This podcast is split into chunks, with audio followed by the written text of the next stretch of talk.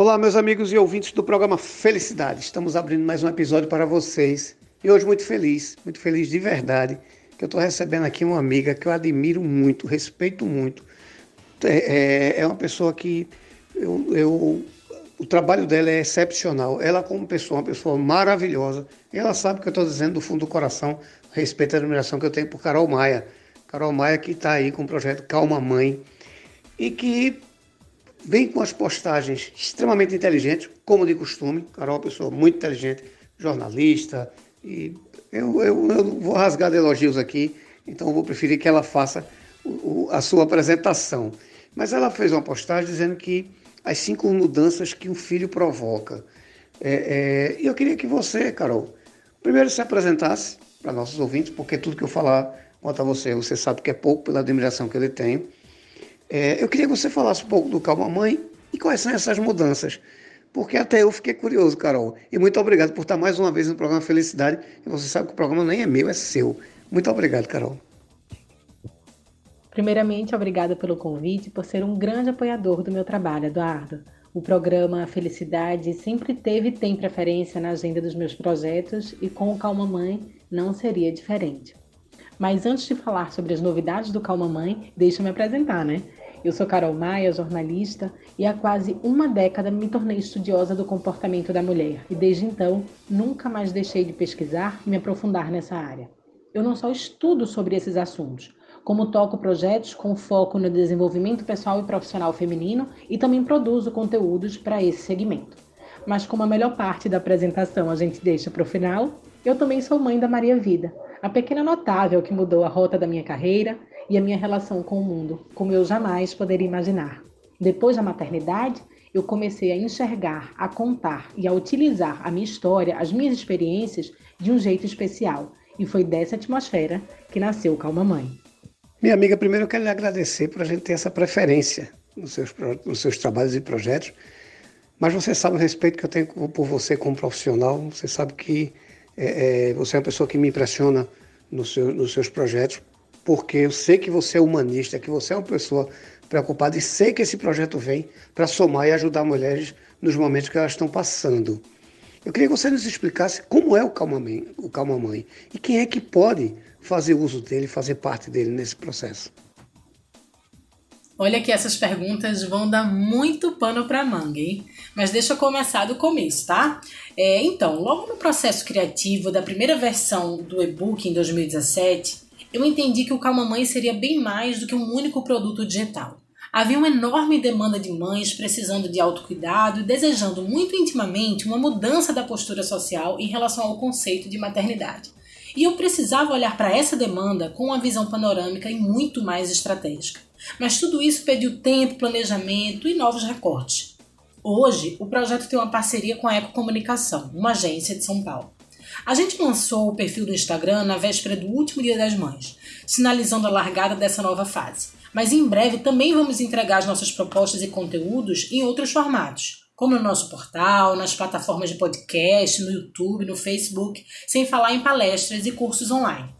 Pensamos nessa proposta multiplataforma porque o olhar atento e os cuidados direcionados às mães, especialmente aquelas que acabaram de descobrir a maternidade e estão se vendo aí de uma hora para outra em um papel inédito de tamanha dimensão, é antes de mais nada um dever de todos. Então precisamos alcançar as pessoas onde quer que elas estejam. Porque cuidar das mães é um ato, é uma responsabilidade social. E vocês vão me ouvir falando isso por aqui hoje algumas vezes, tá? Então, durante a reformulação do projeto e a produção dos conteúdos, eu abri meu coração, compartilhei os momentos mais desafiadores da minha gravidez e da minha recém-maternidade e também entrevistei um time de especialistas, de consultora do sono, financista, de pediatra, nutricionista, que apresentam orientações oportunas e dicas valiosas. Porque além de cuidar de quem cuida, vamos levar, aliás, já estamos levando informação útil e responsável para essas mães que também precisam de colo. Então, todos podem e devem consumir o nosso conteúdo e as nossas ideias, mas temos uma linha de trabalho muito direcionada para as mulheres que desejam ter filhos, para as grávidas e as recém-mamães. Carol, veja só, antes da gente falar do tema que chamou a atenção depois da sua postagem lá no Instagram, não é? que foi o, o que os filhos provocam nas vidas, nas nossas vidas, Eu tenho outra pergunta para te fazer que é a seguinte: quais são as mudanças que o projeto Calma Mãe quer provocar na vida das mulheres que desejam ter filhos, nas grávidas e nas recém-mamães, Carol? Olha, o Calma Mãe tem alguns desafios importantes, viu, Eduardo? Porque logo de cara a gente quer abrir um canal de comunicação com o um lado mais feminino e pessoal dessa mulher que pretende ser mãe, que está esperando o neném ou que está vivendo a recém-maternidade. Esse canal é fundamental para romper algumas crenças sociais que giram em torno da vida materna, desde que o mundo é mundo, tá? Do tipo, ah, você vai ver, depois que seu filho nascer, você vai se esquecer completamente de si mesma, ou filha da mãe, ou até teve porque quis, né? Agora fica reclamando de falta de tempo e espaço. Só que essas e muitas outras frases e pensamentos acabam nos colocando em um lugar de culpa e muito desconforto. Primeiro, porque muitas vezes a gente tem vergonha de expor algo que vai de encontro ao que nos disseram a vida inteira. Também temos vergonha de agir de um jeito que cause espanto e provoque o julgamento negativo das pessoas que estão perto da gente, nos observando. Quando se tem um choque de geração, então, ai ai ai, nem se fala. É da natureza humana desejar e buscar a aceitação do outro e a sensação de pertencimento social, né? Mas em segundo lugar, porque nos dá uma impressão estranha de não acharmos mais após a maternidade o equilíbrio e a dose certa para ser quem somos em nossa totalidade. Ou seja, mulheres profissionais, gestoras da casa, filhas, amigas, ativistas das nossas próprias causas. A gente quer provocar essa mulher que está vivendo a maternidade em alguma dimensão e convidá-la a continuar ali, existindo e se transformando com todas as descobertas e sensações que ela tiver, sem precisar esconder a sua verdade, as suas imperfeições, nem obedecer a padrão de comportamento nenhum, tá? A gente quer falar sobre ela também, quando todo mundo só se preocupa com o bebê. A gente quer apresentar de um jeito especial maneiras que ela se sinta mais feliz e leve com o mundo novo que a mulher se depara após a chegada dos filhos. Mas aí, minha amiga, vem a pergunta que não quer calar. Quais são as mudanças que os filhos provocam em nossas vidas?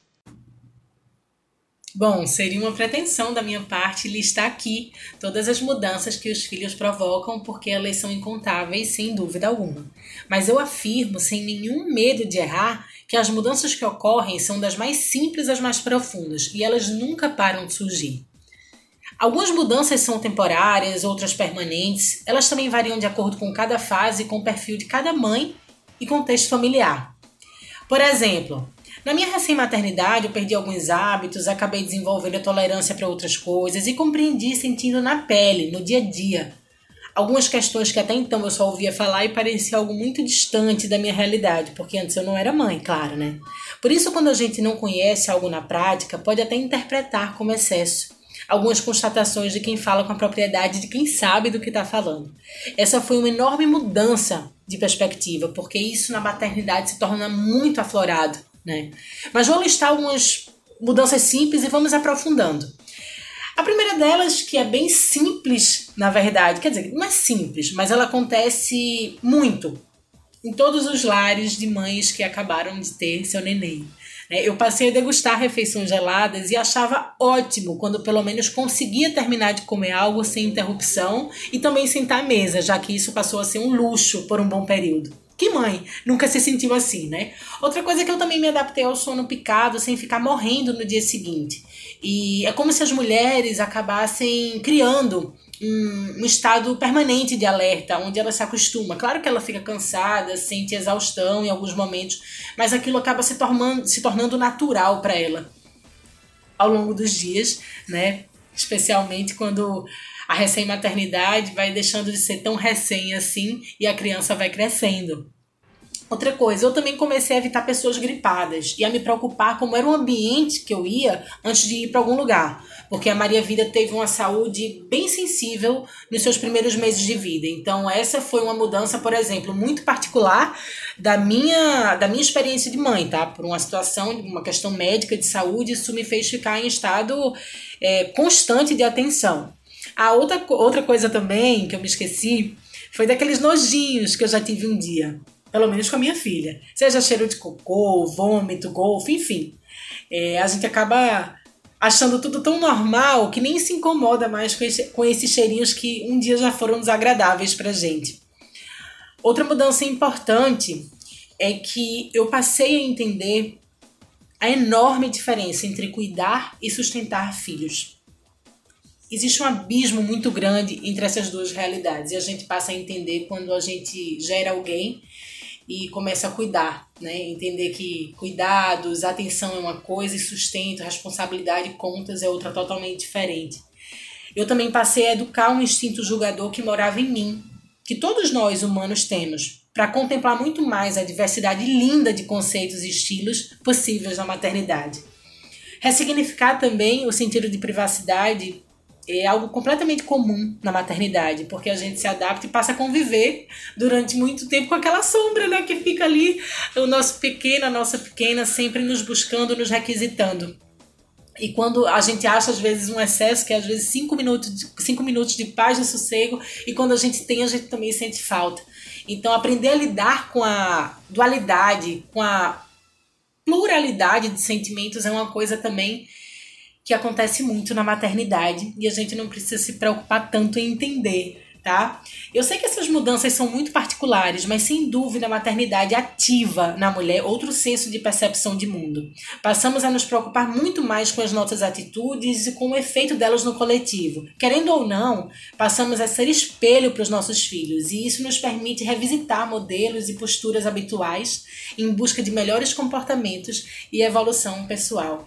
Essa, sem dúvida, é uma mudança que não para de acontecer e que não é temporária, ela permanece durante toda a nossa vida ao longo da maternidade. Carol, como é que as pessoas fazem para encontrar o Calma Mãe? Como é que conhece? Como é que conhece o trabalho? Como é que participa dele, Carol? Para que as pessoas é, é, aprendam, é, se informem. Como é que a gente encontra? Então, Eduardo, hoje o Calma Mãe está marcando presença forte no Instagram. É só seguir arroba Calma Mãe na Web. Repetindo, arroba Calma Mãe na Web. Em breve lançaremos o nosso portal e os nossos perfis em outras redes também, como Facebook, YouTube e Spotify. Também teremos workshops online e já estamos estudando a produção da versão completa do e-book. Mas quando a vida se normalizar, com o controle da pandemia, também teremos uma agenda presencial de eventos talks e tudo mais que eu adoro produzir, você bem sabe. Por enquanto eu tenho me conectado com as mães e com as nossas seguidoras por meio de conteúdos, enquetes e ações de engajamento. E está funcionando. Elas têm se aberto para compartilhar suas dores e as questões que mais afetam as suas vidas. Com essa troca, eu tenho percebido uma coisa: a gente está no caminho certo. E a gente pode e quer e deve alcançar mais mães, mais pais, e a rede de apoio que também é fundamental para garantir a qualidade de vida materno-infantil. Minha amiga, eu quero agradecer a você, você ter participado aqui do programa. Muitíssimo obrigado. Você sabe que você tem cadeira cativa aqui. É? Na verdade, não era nem para eu estar como apresentadora, para Carol Maia estar apresentando aqui o programa, porque você é a felicidade em pessoa. Então, minha amiga, eu sei que parar sua vida para nos atender não é fácil. Então, só ter esse prestígio para mim já é muito importante. Muitíssimo obrigado, Carol. Volte sempre. Você é uma máquina de informação para a gente. Esteja sempre aqui no programa. Você sabe que você tem cadeira cativa aqui. Muitíssimo obrigado. Fique com Deus. Eu que agradeço, Eduardo, pelo espaço, pelas palavras. Eu me sinto em casa aqui e é sempre uma satisfação enorme compartilhar o meu conteúdo, as minhas experiências e a proposta do Calma Mãe no programa Felicidade. Eu vou voltar com mais novidade boa pra gente, eu prometo. Um beijo bem grande para todo mundo que está ouvindo a gente até agora. E amiga, mais uma vez eu que lhe agradeço. Faça sempre uso do programa. O programa é seu. E sempre que tiver novidade, venha-se embora para cá. Quiser só conversar, venha-se embora para cá, porque esse espaço aqui é seu e, como eu já disse, tem cadeira cativa. Muito obrigado. Vocês em casa, muitíssimo obrigado pela atenção, pela audiência e até o próximo episódio. Obrigado.